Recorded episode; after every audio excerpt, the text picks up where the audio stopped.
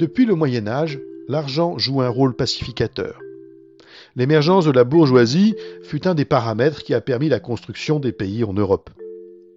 Quand on a du bien, on ne part pas en guerre au risque de perdre le fruit de son travail.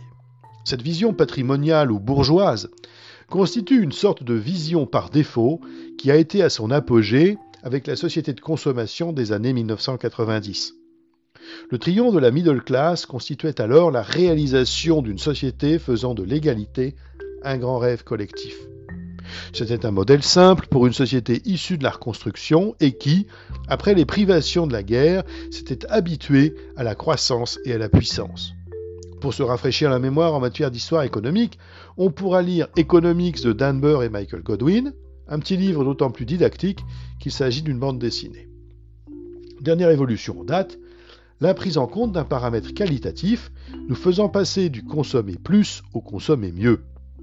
La logique purement économique est remplacée par une logique éthique. Plus éduqués et pendus à leur smartphone, les consommateurs sont devenus responsables. On ne cherche plus à consommer, mais à consommer mieux pour se réaliser soi-même.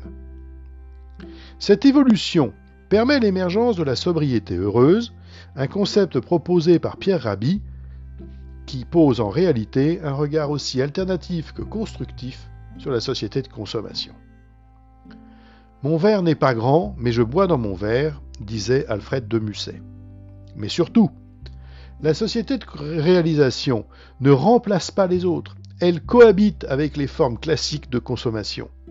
Pour reprendre l'expression d'Edgar Morin, on passe d'une analyse systémique à une analyse de la complexité. Dans un même mouvement, on peut tout à la fois acheter le moins cher des produits vus comme commodité et un produit durable ou éthique tout simplement parce que ce produit entre dans le domaine ou dans le champ de ma réalisation. On achète un smartphone pour stocker des milliers de photos, des nouilles premier prix et du beurre bio AOC. Il n'y a pas opposition, mais complexité. À demain, 21h.